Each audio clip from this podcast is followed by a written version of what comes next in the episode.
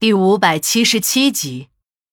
最严重的是，这个家伙还借着看病的机会迷奸女病人。由于他有一手相当棒的催眠术，再加上他当领导后也不离开一线，这样的机会也越来越多，以至于后来把不少医生、护士和患者的肚子都搞大了。这些事情才慢慢的被揭开。事情闹大了，虽然这个家伙很有后台，可还是被抓了起来。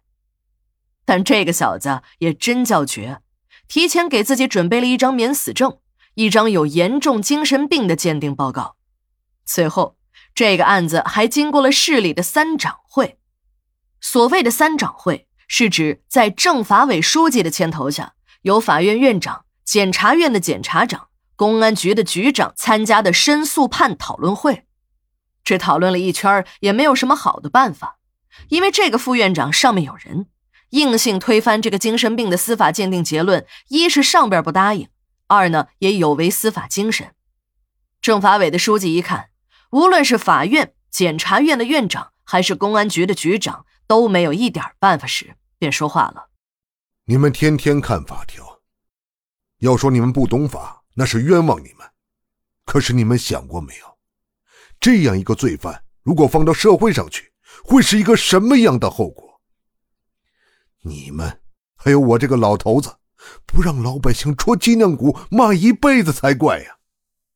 几个人一听，这老书记是话里有话呀，其实心里面早就有了章程，便都开始虚心学习了。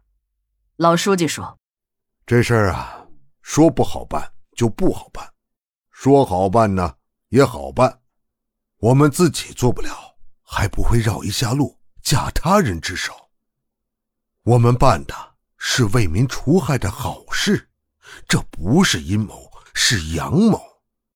说着，老书记对着下面的属下进行了点拨，只是提示了那么一两句，事情不用明说，几个人便领会领导的意思了。事后，几个人一致的感叹：自己这些搞法律的，还真的就干不过人家搞政治的。这种不按套路出牌的方法，还真的取得了奇效。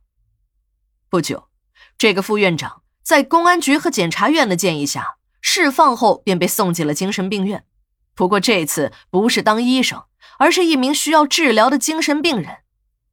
精神病院这种地方，除了正常的门诊和住院部以外，都会设有一个重症监护区。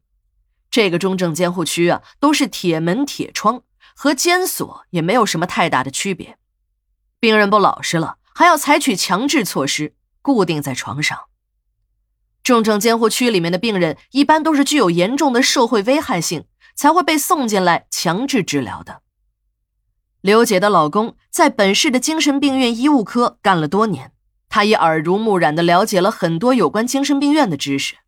他经常说，那种地方如果是有精神病的人进去了，可能会被治好；但如果是一个没有病的人被关了进去，那也就离得精神病的日子不远了。别的不说。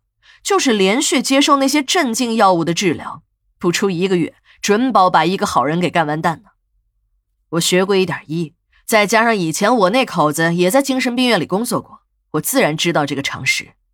一个没有精神病的人，如果长时间注射、口服大剂量的治疗药物，会是什么样的后果？刘姐说，那个副院长在进了重症监护区后，便受到了以前同事的厚待。无论是受了他欺负的女同事，还是被他戴上了绿帽子的男同事，一致优待他，各种先进的治疗方式、特效药物都用在了他的身上。这些以前的同事们都不放心呢，口服药一定是要看着他吃下去，再灌几大杯水，吊瓶呢一定要看到打完最后一滴药水，才能放心的离开。有时候。怕这个领导吃完了药之后呕吐，还要非常够意思的采取固定的强制措施。